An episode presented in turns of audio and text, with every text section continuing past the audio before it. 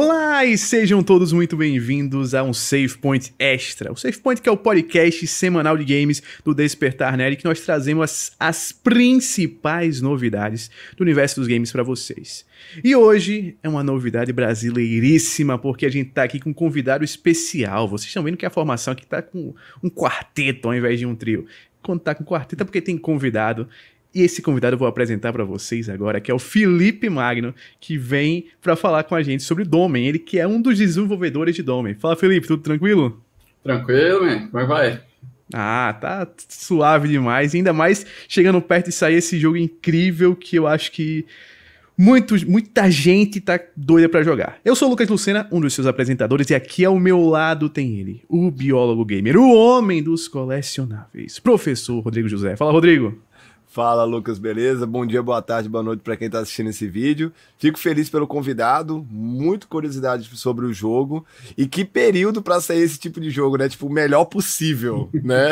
muito perfeito, massa. Perfeito. 2022 é o ano do RPG de ação, não tem jeito. É. E logo abaixo nós temos ele, o homem dos animes, o nosso desenvolvedor independente de games, Vitor Olavo. Fala, Vitor. E aí, vamos desmutar isso aqui para não fazer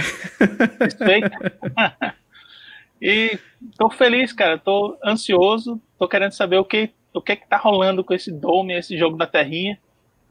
E, cara, posso dizer aqui que eu fui um dos primeiros a jogar uma versão pré-alfa do jogo quando fui convidado outra vez para ir lá nos estúdios da Massive Works. Né? Mas eu acho que o que eu joguei já foi jogado no lixo. Porque de lá pra cá muita coisa. né? Mas a experiência, imagino que promete ser daí para cima, né? Sim. Só melhorou.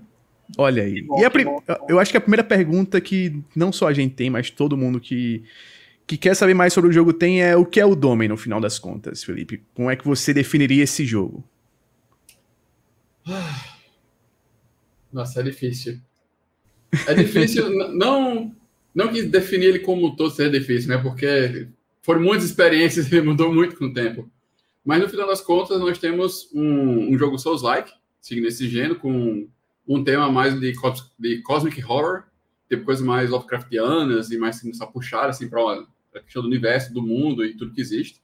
Então, existe um pouquinho de gore, existe um pouquinho de destruição, existem coisas que são feitas para fazer a perturbação.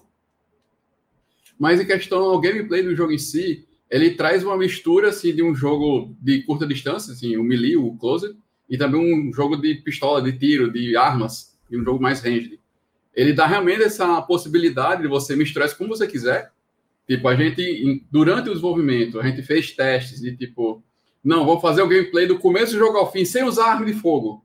Ou então vamos fazer o jogo gameplay do começo ao fim usando só arma de fogo. Então vamos misturar aqui. Tipo, as três possibilidades são totalmente possíveis e plausíveis dentro do jogo.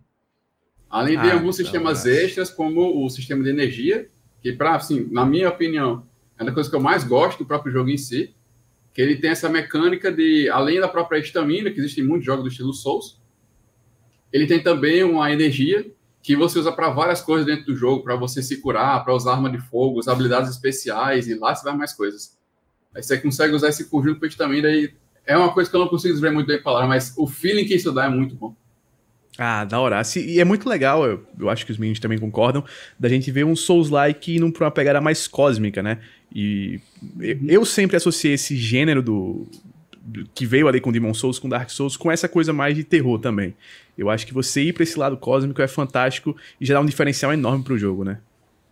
Sim. É uma coisa até que assim que eu, eu faço vários estudos, assim, embora a minha formação mesmo seja mais assim, lado de programação, eu sempre tive assim um gosto por design e game design de jogos. Então, assim, os jogos do, do estilo Souls, eles realmente têm assim um casamento muito simples e fácil e natural até para essa pegada mais dark da vida. É o, é o famoso Dark Fantasy, né? O Dark Fantasy é, total, esse... Berserk, RPG mais terrorzão assim, totalmente, né? Quando você pega aquela mensagem que, tipo, desde os primeiros Souls, assim, uma mensagem que sempre bate assim na tecla para dizer assim, todos os trailers, tipo, você vai morrer. Você vai morrer. É mais difícil você dizer que você vai morrer quando você bota uma borboleta assim, purpurina e arco é. unicórnio, sabe? Não, não que seja impossível, mas assim, Sim. é um pouquinho mais difícil. É um pouquinho mais é. natural. Não, muito da hora, muito da hora.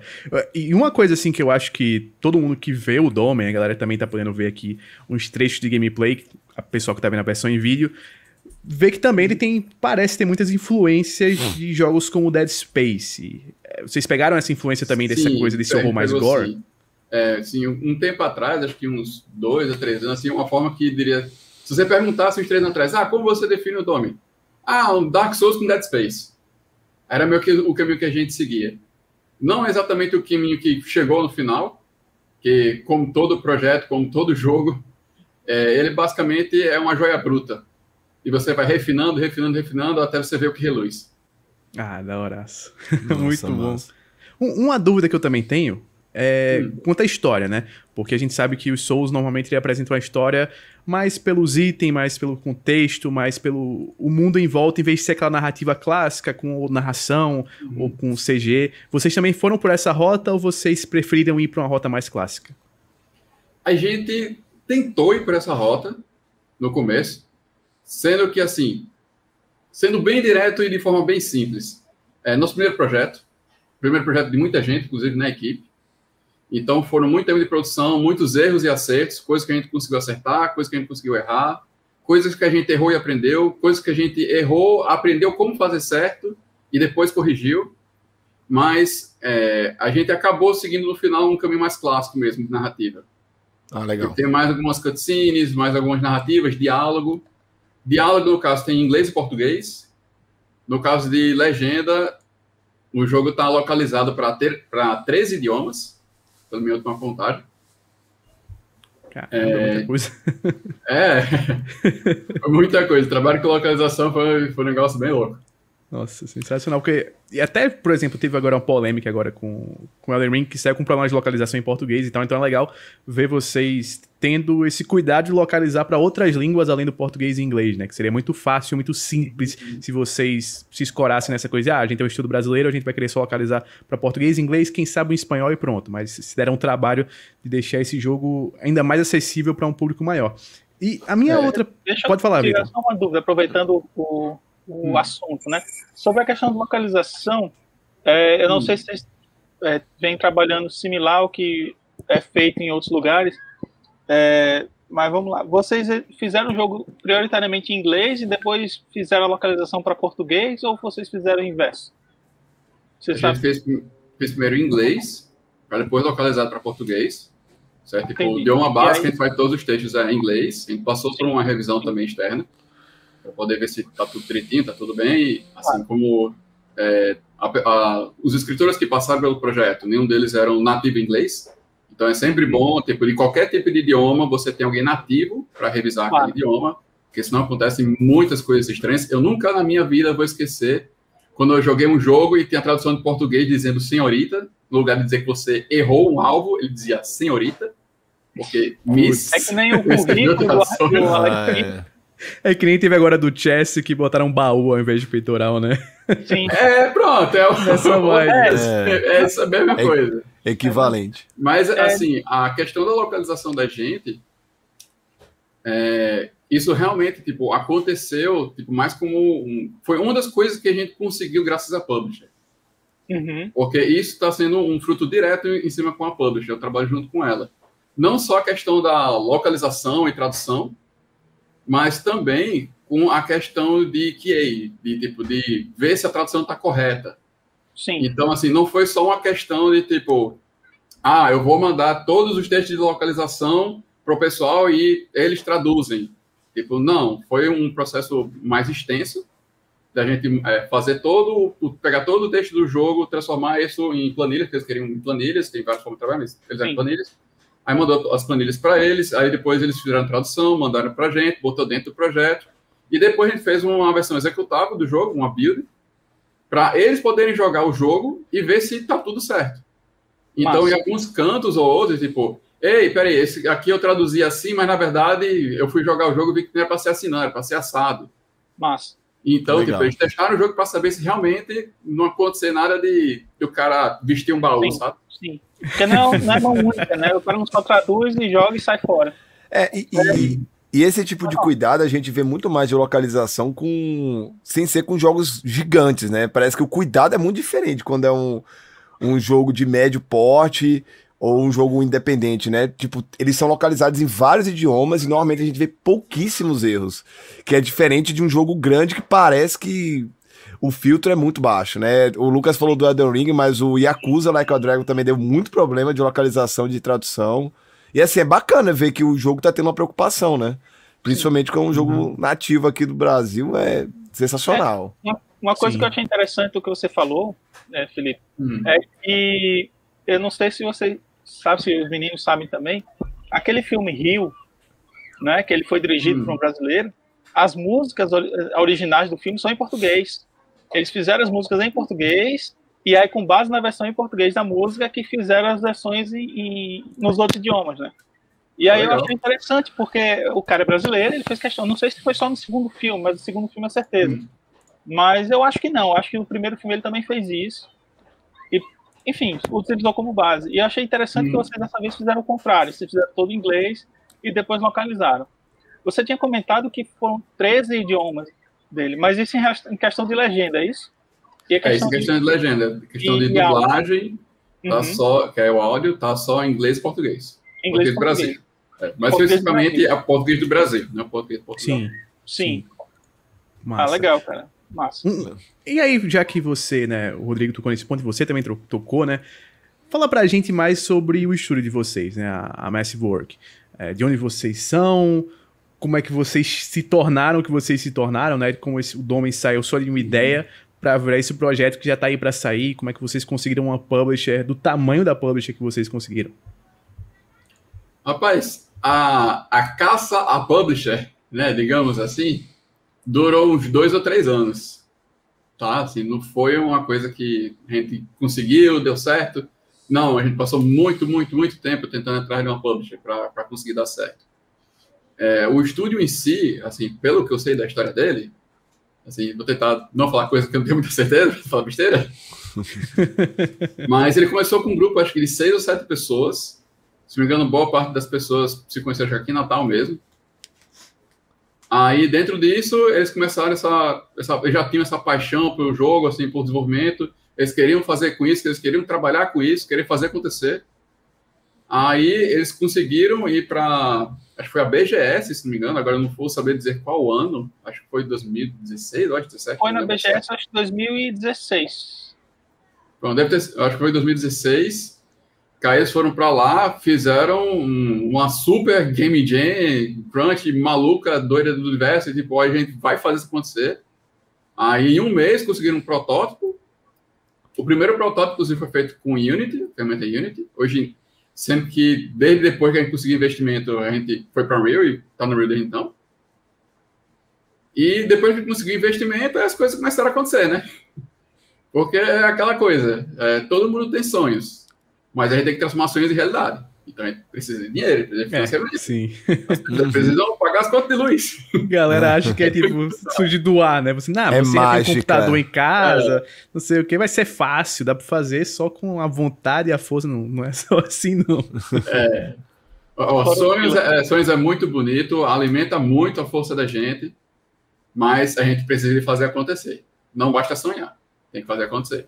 Sim, sim. Aí, de lá para cá, eu não faço ideia de quantas pessoas já passaram pela empresa. Tá? Não sei, não sei dizer exatamente quantas pessoas tem atualmente hoje, mas que eu tenha contado eram umas 20, 22 pessoas. Acho talvez tenha um pouco menos hoje, mas tem parte da equipe que, que era tipo fixa mesmo, alguns são mais de freelancer. É, e a equipe em si, ela é bem diversificada pelo país. Sim, boa parte da equipe está ou aqui em Natal ou está lá para Campinas lá para aquela região dali mais próxima. Mas tem de vários lugares. Tem pessoal, acho que no Rio Grande do Sul, no Rio, e lá você vai mais coisa. Tem tudo que é canto. E, bem, tudo, é, tudo isso é, chegou a acontecer porque conseguimos investimento. Conseguimos pessoas capacitadas dentro da equipe para conseguir fazer acontecer. Porque, assim, você fazer um produto desse, tipo, criar um produto e, e conseguir fazer chegar até o fim dele, e chegar e tipo, oh, nós temos aqui um jogo pronto. Isso é uma habilidade. Agora, habilidades administrativas e financeiras é todo um outro leque de habilidades que são necessárias para uma equipe, para uma empresa, para poder acontecer. Então, felizmente, desde o começo a gente tinha pessoas capacitadas nesse viés. Porque se a gente for só um bando de gente que sabe fazer jogo fuderoso, mas que Nossa, não é. sabe chegar no investidor e dizer: olha, nós temos um jogo fuderoso e ele vai dar muito dinheiro. para eles poderem trazer dinheiro para a gente fazer esse produto em realidade, aí é diferente. Sim, é, é muito legal é. você tocar nesse ponto, assim, né? Porque realmente precisa. Você precisa de alguém, é, de, não só de alguém, mas de várias pessoas que tenham esse lado também mais organizacional, que tenham noção de como gerir uma empresa, que um estúdio acaba sendo uma empresa também, no fim das Sim. contas, não é só um amontoado de desenvolvedores ali programando 24 horas, não. Tem muita burocracia que você tem que resolver, né? Esse lance todo de ir atrás de publisher Sim. não é fácil. E aí eu queria saber outra coisa. Como é que foi que você hum. caiu nesse mundo e mais especificamente chegou em Dome? Como é que você começou a desenvolver dentro de Dome e qual é o seu papel dentro dessa equipe? Beleza. É, em relação a como eu cheguei aqui, foi mais ou menos assim. Estava lá para 2004, eu estava acho que no primeiro ano ensino médio. Eu estava lá pensando o que fazer da vida. Vou fazer vestibular daqui a dois anos, vou para a universidade, o é que eu vou fazer, eu não sei. Aí, em meio isso, um amigo chegou com aquelas revistas de jogos, que já faz muito tempo que não existe mais. aí tinha lá uma matéria, olha, tal pessoa trabalhando numa empresa de jogos, indústria aqui, programa aí. Aí chegou o amigo, olha, cara, tem pessoa que trabalha com jogos. E meu irmão, eu posso trabalhar com jogos.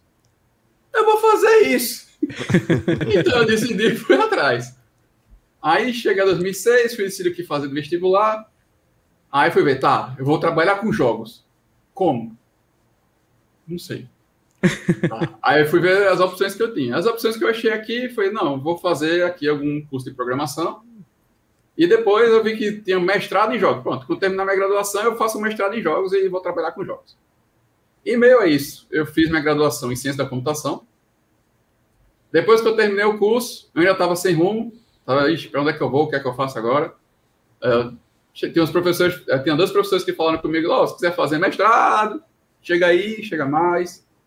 Aí, beleza, acabei fazendo mestrado. Fiz o mestrado em engenharia mecânica, mais na área de computação, trabalhando com realidade virtual com Unity.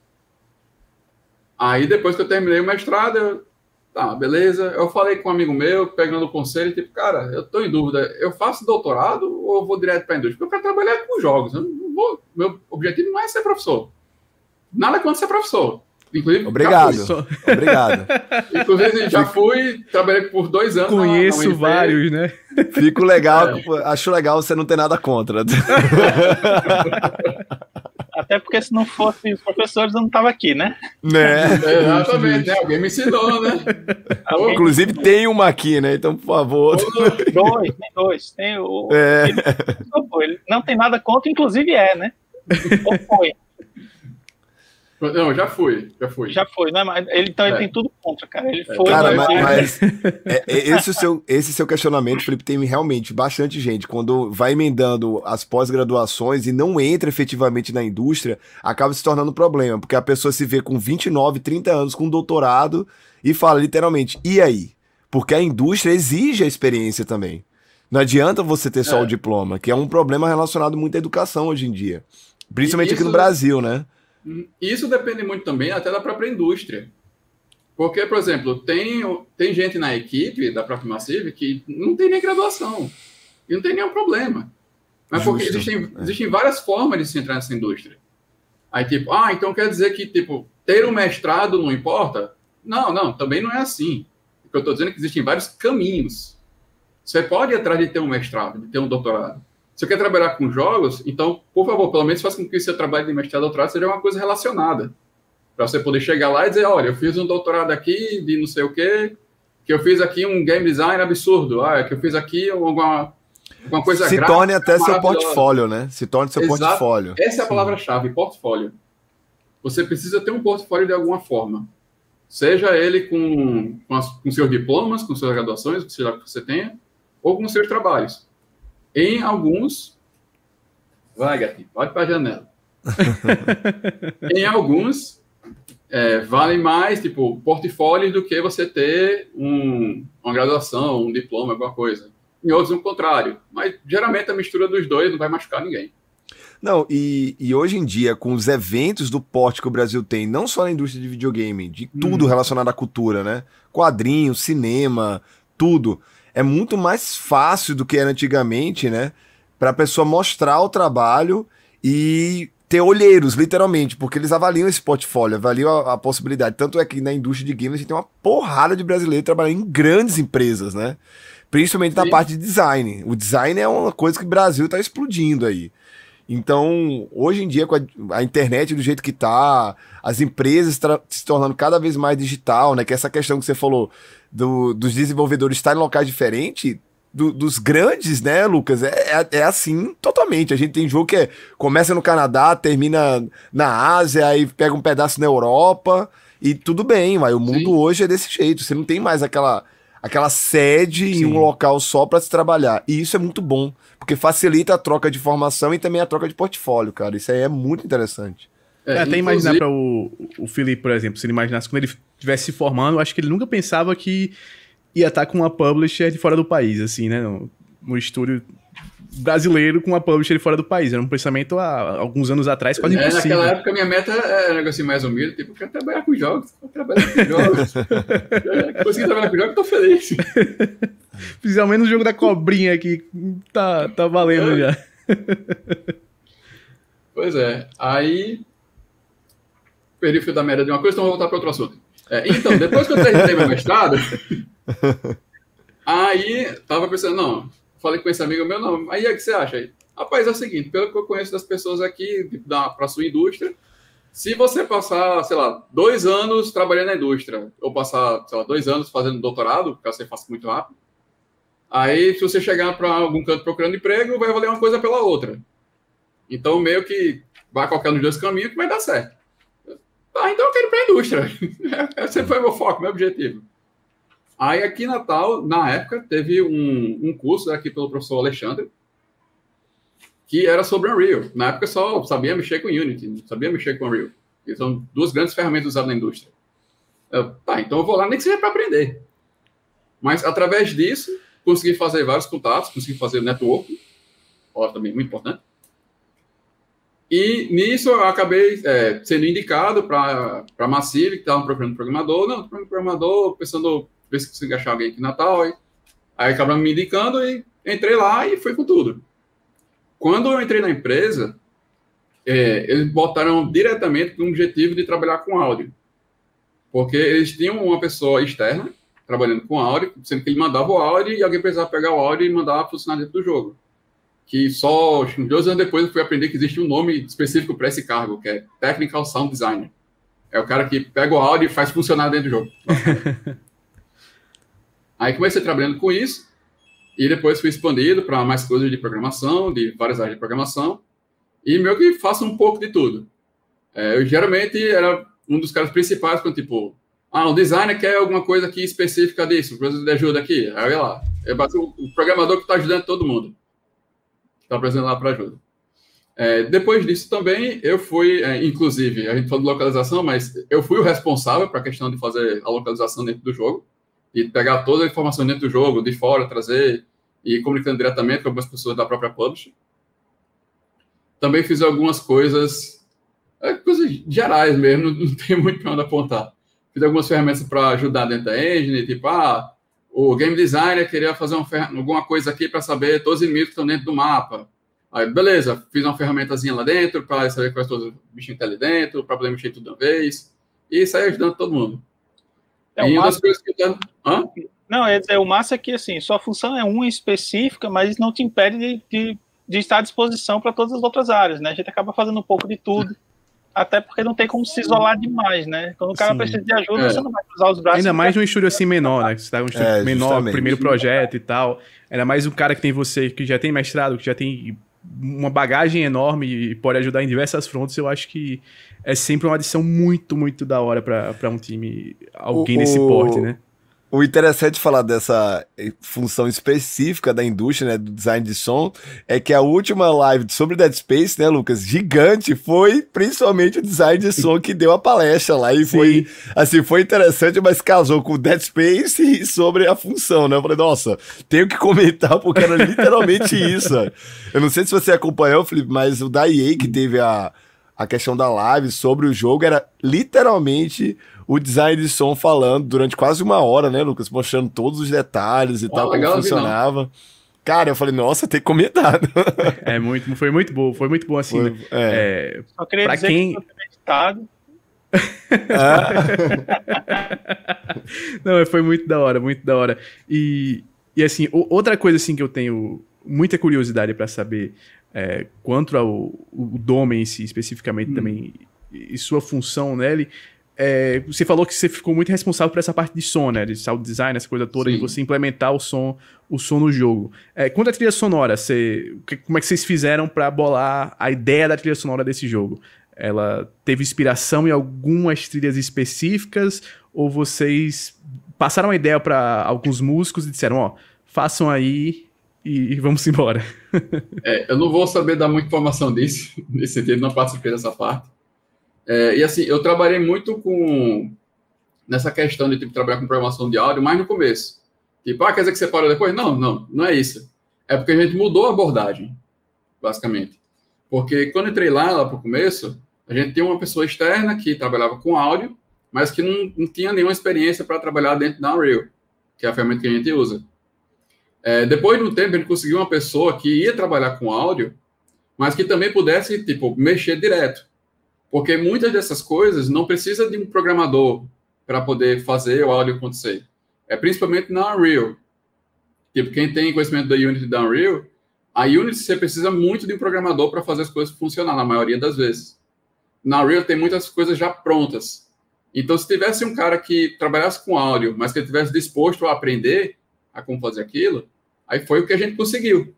Conseguimos uma pessoa que estivesse interessada, Aí nessa pessoa eu me ensinei tudo para ela, o que podia, e depois ela foi aprendendo outras coisas sozinha.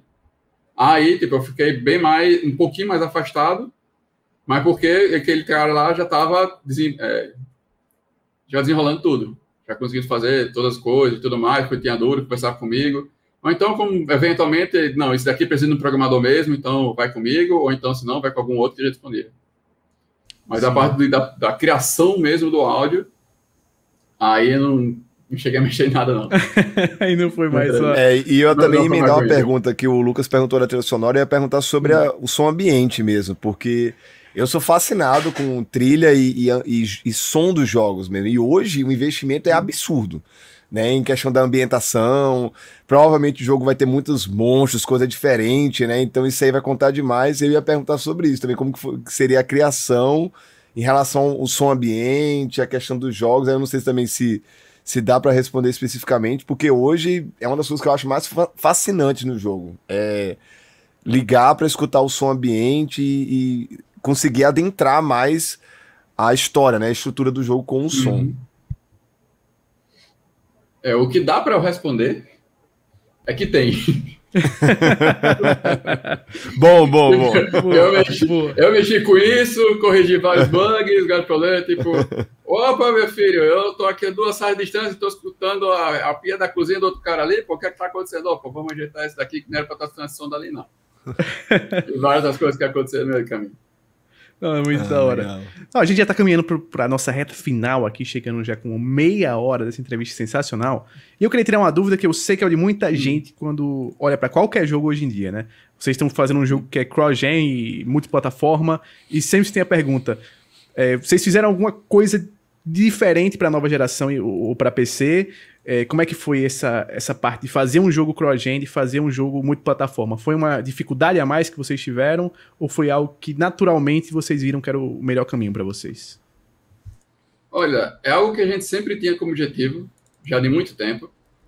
Tá? Não, não foi fácil, não é simplesmente aperte um botão e funciona. Foi muito, muito, o muito. tal do botão muito, de otimizar, né? É. Deve ser o que fica do lado de editar. Deve ser o botão que fica ah. do lado de editar. Edita aqui para mim, aperte Não, esse botão. E, e assim, é, não só isso, tipo, não só a questão de você fazer o jogo funcionar aquelas plataformas, não só a questão de que algumas coisas da ferramenta não funcionam em algumas plataformas, como, por exemplo, teve uma coisa ou outra que não funcionou, acho que no, no PlayStation 4, no 5, e teve alguma outra coisa diferente que não funcionou no Xbox One ou Xbox Series, alguma coisa assim, mas tiveram situações dessas, onde a gente tem que chegar e tipo, ei, esse efeito aqui não funciona refaz, bota outra coisa, que não vai funcionar. Como também tem toda a questão da certificação. Porque a questão de quando você vai é, levar um jogo para uma plataforma, é, é, uma coisa assim que, honestamente, se eu não tivesse tipo, dentro da empresa para ver acontecer e ver o trabalho acontecendo, eu tenho certeza que ia nem passar pela minha cabeça. Mas existem muitas questões de certificação. Que, ah, o que é certificação? É quando você manda um jogo para uma plataforma dessas, elas têm todo um manual restritivo dizendo o que você pode e não pode fazer. Então, por exemplo, o nome que você usa para o joystick é diferente no Xbox e no PlayStation. Não falha a memória, acho que joystick é o que nome utilizado para a plataforma da Microsoft e o é controller e o wireless controller é da Sony. Se você botar o nome de um no outro, na mesma hora os caras dizem, ei, você está usando o nome do concorrente, não pode botar aqui não. Então tem várias coisinhas, assim, vários pequenos detalhes que, inclusive, como eu falei, tipo, o que é que a Pub está fazendo junto conosco, também tem um específico só para isso. Eles verificam, tipo, vão ver se está realmente dentro das normas daquela plataforma, para ver se está tudo ok, tudo certo corretamente. E tem várias outras coisas, tipo, para você poder fazer a questão de você conseguir também um dev kit, porque não é só você pegar o jogo, apertar um botão e faz. Tipo, para fazer o fazer a versão lá no Xbox, você precisa do dev kit do Xbox, tipo, é um console totalmente diferente, só para fazer isso. Para o PlayStation também a mesma coisa.